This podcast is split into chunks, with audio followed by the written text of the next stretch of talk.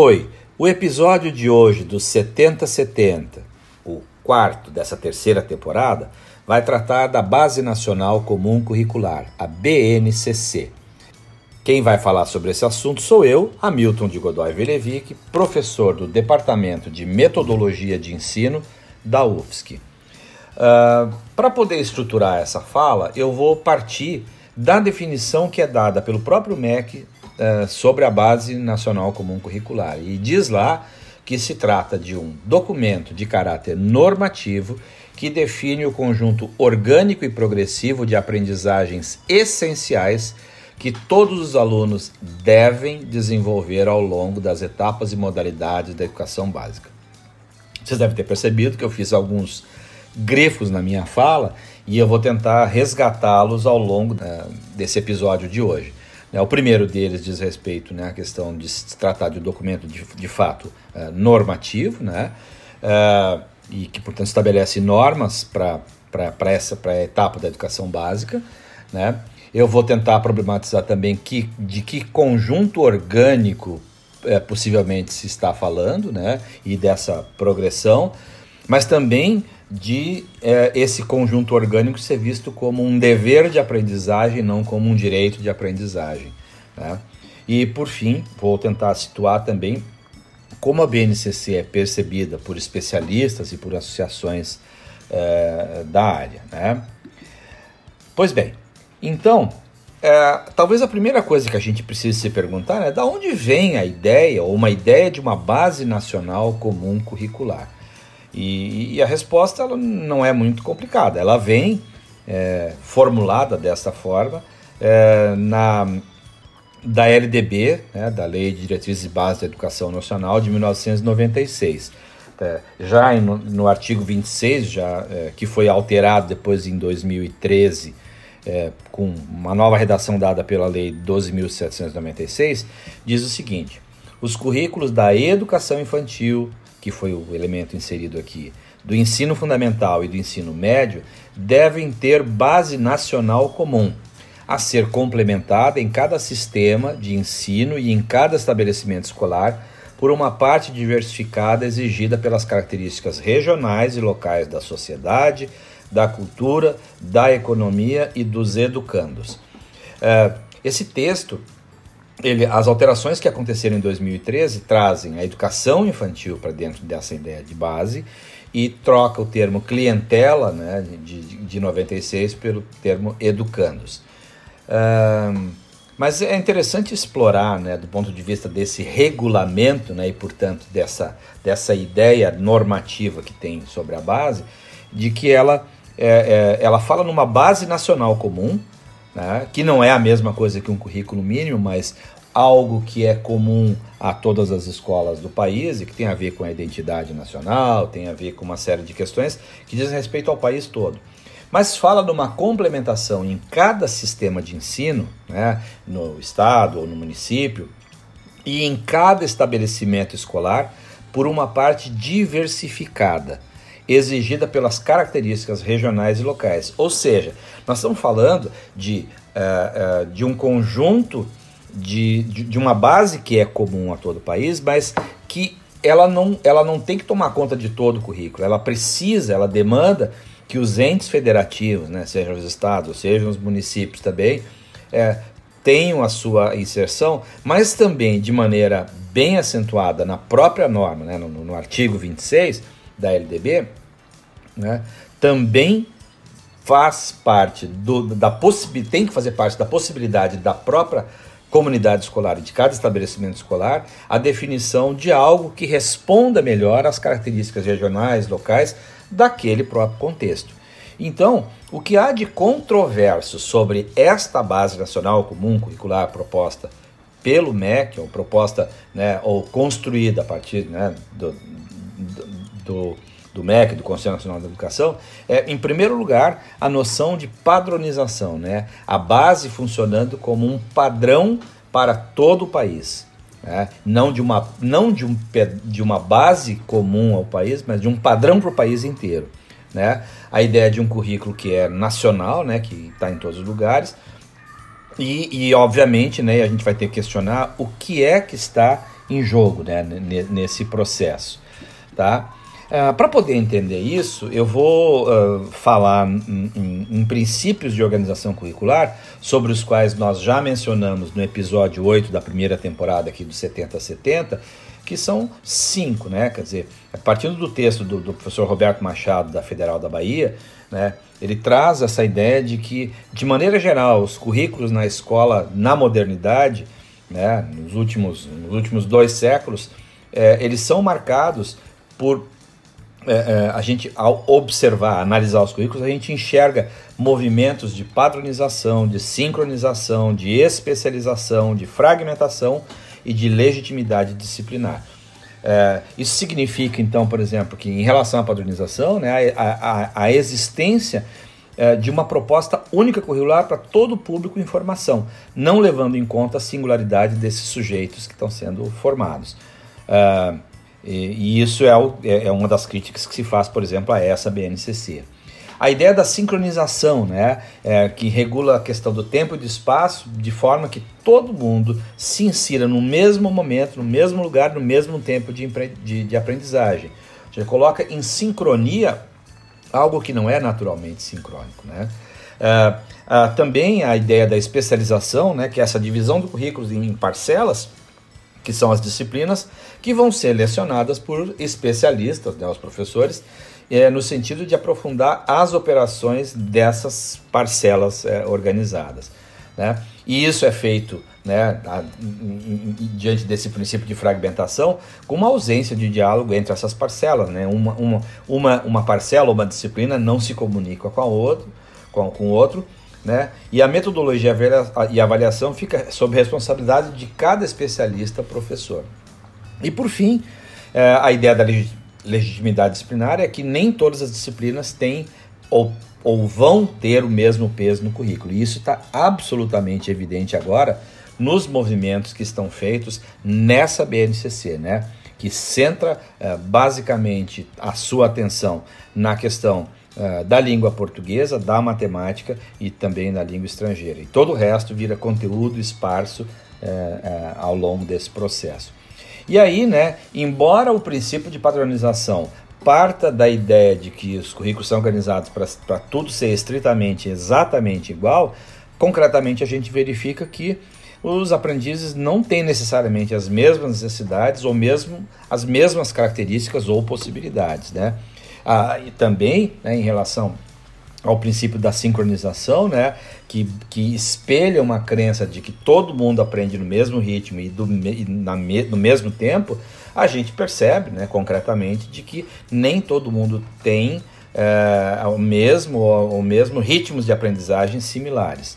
Né? Sobre a especialização, né, que reforça esse modelo em que o conhecimento necessariamente se deriva da hiperespecialização, a gente vai observar que Todas as questões, os problemas que a gente é, é, é, pode levar à consideração num, num, processo é, é, educativo tendem a ser muito melhor descritos ou compreendidos de uma forma mais integrativa e complexa do que essa que é sugerida por uma pelo tratamento hiper especializado na matéria, em que, por exemplo, o que se faz em biologia não tem nada a ver necessariamente com o que se faz em língua portuguesa, né, e assim por diante.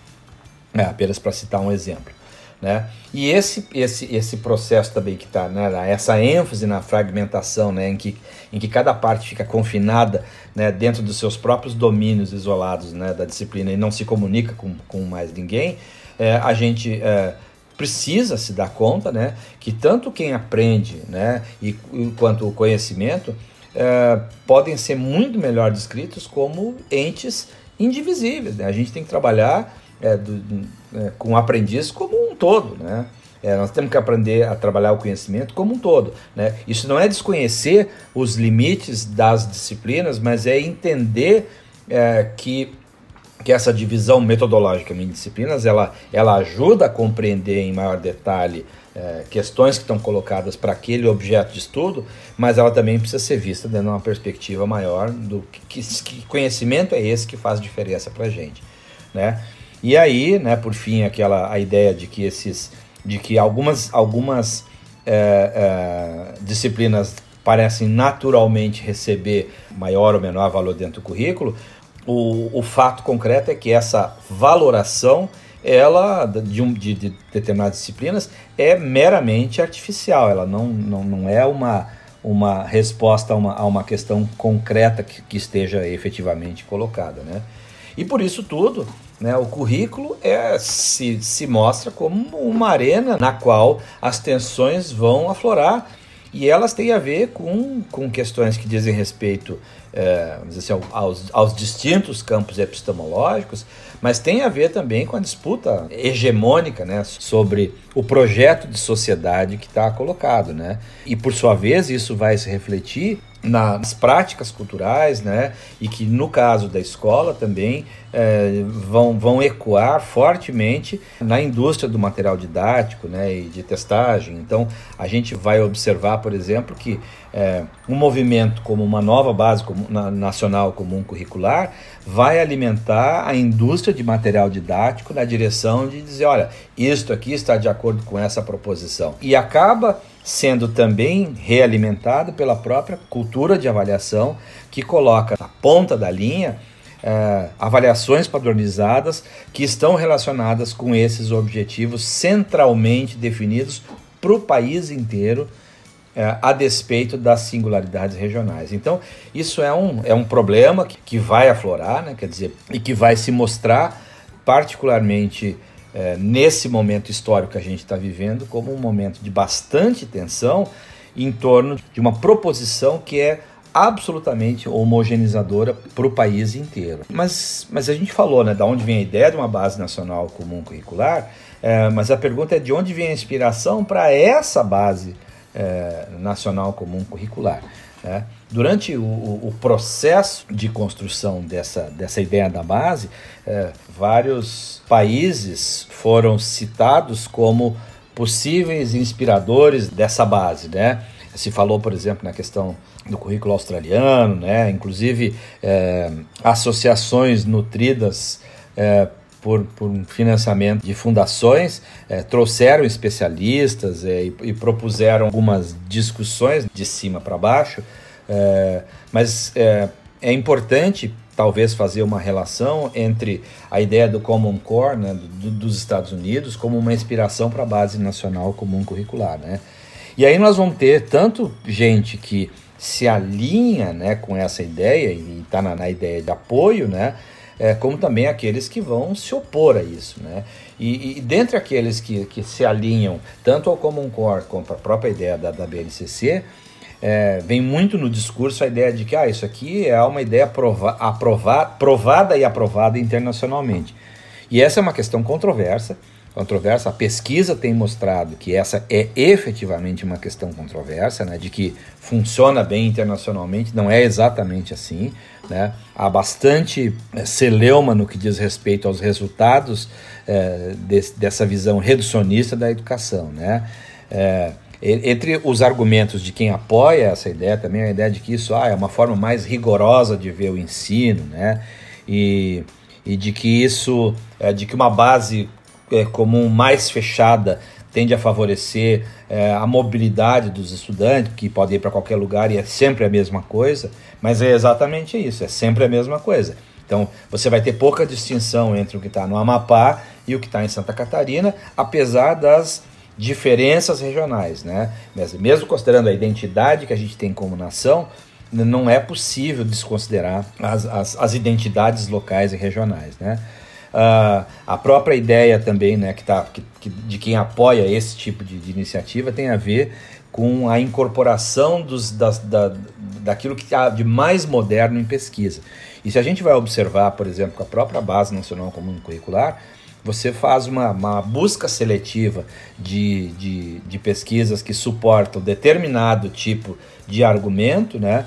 É, muitas vezes centrados em em avaliações padronizadas que não levam em consideração o contexto local. Então, de maneira geral, essa crítica mais severa, né, ela vai estar centrada exatamente nesses aspectos mais salientes da própria defesa que, que fazem é, é, os proponentes de, de, uma base com essas características que a gente tem aqui. Né? E quem se opõe a esse tipo de ideia geralmente dá conta de que a avaliação passa a ter um papel muito mais predominante na organização do currículo do que propriamente o ensino. Quer dizer, você direciona todo o processo de ensino para a avaliação que está lá no final da ponta, né?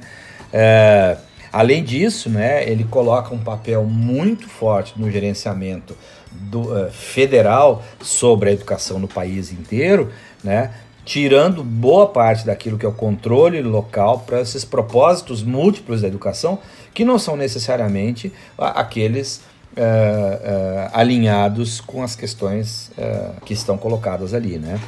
E, e, por fim, mas, mas não menos impor, importante, o fato de que uma proposição como essa de uma base nacional, nacional comum curricular gera um imenso mercado, né? um mercado de serviços, de produtos relacionados à, à, à implementação desse currículo. Né? E, e, e, isso também tem muito a ver com o próprio processo através do qual a BNCC foi produzida. Né? Quer dizer, saiu uma primeira versão lá em 2015, né? É, é, com algumas alguns eventos públicos né, é, que, que, que acontecem e, e, sai um primeiro rascunho é, construído por experts né, e consultores Uh, e essa primeira versão, quando entra em consulta pública, recebe 12 milhões de sugestões. Eu não estou brincando aqui, é, o número é esse mesmo, são 12 milhões. Né? E, e, um desafio, né? Como fazer com que esse, esse currículo não seja uma visão simplificada e obrigatória do tipo né, que um tamanho serve para todas as, as questões. A segunda versão, né, que aqui aparece lá entre o período de março a maio de 2016, é, obviamente, é, se quem quiser estudar o período da história recente do país vai entender que nós vivíamos um momento muito complicado, né, da democracia em vertigem né, no, no país, né, então foi um período bem difícil. E nesse período, é, as organizações como o CONSED, né, que, tem, que reúne os secretários de educação dos estados, e a Undime, que são, é, reúne os secretários de educação dos municípios, é, passa, de alguma forma, a ter um papel muito mais preponderante nessa uh, proposição, né? E, e, e, vão ser fortemente apoiados pelas fundações filantrópicas de risco para poder uh, produzir uma, uma, uma, uma versão né, que, que, que sofre muitas críticas né, nas discussões isoladas no meio de uma turbulência uh, imensa. Né? E por fim, a terceira versão que surge em 2017, em abril de 2017, ela vem no, no bojo da, da, da, da reforma curricular do ensino médio que foi colocada é, de forma inédita e assustadoramente inédita, é, sob forma de uma medida provisória, né? É, as, os 12 milhões de sugestões parecem desaparecer e a aprovação pelo Conselho Nacional de Educação acontece numa velocidade assustadora, né? É, mesmo com um processo pretensamente de audiências públicas, algumas que sequer conseguiram acontecer porque é, era tão polêmica a proposta, né? É, de tal forma que acabou acontecendo um processo de escuta muito seletiva e isso baixa como a norma, né? Ou esse documento de caráter normativo que é do tipo engula-se, não tem é, opção para isso, né? E, e, portanto, né, esse debate apurado, né, que expressa ali em si é, uma visão muito clara de um viés é, gerencialista, né, com foco nos resultados, centrado em processos avaliativos, né, que tem mais a ver com a lógica empresarial do que com os desafios singulares dos processos educativos. Né? E, e, também uma crítica muito forte sobre a concentração de esforços nessas matérias uh, do CERN, né? Então a, a, a, línguas e matemática, né? E um desaparecimento de algumas áreas e que vão virar assuntos isolados nessa base nacional comum curricular, né? Também, né, chama atenção o silenciamento e a omissão sobre as questões de gênero, de diversidade e outras tantas que são importantes conquistas das últimas duas, três décadas, né? E, e por fim, o fato de que é proposta uma base nacional para a formação de professores que não faz mais do que espelhar a BNCC na formação dos professores. Então, isso é um argumento assim que vai muito forte na direção de uma desprofissionalização da profissão, né? Você passa a tentar criar um currículo que é a prova de professor. E é por essa e por outras razões que especialistas sobre currículo e sobre políticas públicas é, têm uma recepção muito negativa dessa BNCC, né? É, e associações também se movimentam. Né? Então, por exemplo, a ANFOP, é, que é a Associação Nacional pela Formação de Profissionais da Educação, é, emite é, um parecer muito contundente, né, porque a, a Anfop sempre defendeu uma base nacional é, uma base comum nacional, mas dentro daquela perspectiva de uma sociedade democrática, da possibilidade de que as questões locais é, é, preponderem, né, ou, ou tenham, tenham um papel preponderante na construção curricular. E locais a que me refiro não só à, à questão regional, mas à própria comunidade é, educativa. Então, por exemplo, numa nota de setembro de 2018 da Anfop, tem, eu vou, vou acho que vou ler porque fica mais fácil, né? É, a Anfop diz: consideramos esta base nacional é, comum curricular uma proposição curricular anacrônica e ultrapassada que recupera a concepção de competências e habilidades, que aponta para a implantação de processos de centralização, padronização e controle incompatíveis à formação integral de estudantes e professores desrespeitando a rica diversidade cultural e autonomia das escolas brasileiras. A BNCC é inaceitável do ponto de vista curricular, pedagógico e educacional, pois intensifica processos de precarização do ensino nas escolas públicas, prejudicando principalmente os estudantes oriundos das camadas populares. Essa nota da Anfop traduz muito daquilo que se possa ver como as principais restrições à BNCC. Mesmo aqui na UFSC, durante o processo das audiências, uma delas aconteceu aqui em, Florianópolis, houve uma mobilização e vários desses argumentos foram trazidos também, né, é, como uma preocupação é, grande em relação à própria questão da BNCC. E eis que agora estamos no momento em que a BNCC tornou-se uma norma, né? E que a problematização disso, por exemplo, da implantação do currículo do, do, ensino médio, tem mostrado que várias dessas preocupações que é, é, estão é, muito bem explícitas na nota da Anfop são efetivamente não mais um risco, mas, é, mas algo que está é, batendo na nossa porta. Então, é, é, preciso sim discutir a respeito da BNCC, é preciso conhecer a BNCC para entender que os seus principais riscos têm a ver com esse processo de padronização exacerbada é, do currículo né, e de uma centralização higienizadora do currículo que visa tirar dele as discussões e mesmo o espaço de crescimento para a educação que dizem respeito a um ambiente que é democrático, a um ambiente que é diverso e a um ambiente que necessariamente deve focar na promoção da justiça social. Como deu para ver, esse é um assunto bastante rico e complexo e é preciso que a gente siga discutindo a respeito. Um abraço, até a próxima semana.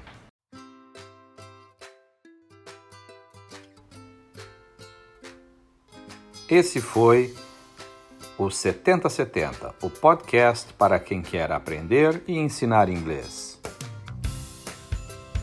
Uma realização do Departamento de Metodologia de Ensino da UFSC. Novos episódios sempre às sextas-feiras, às quatro da tarde.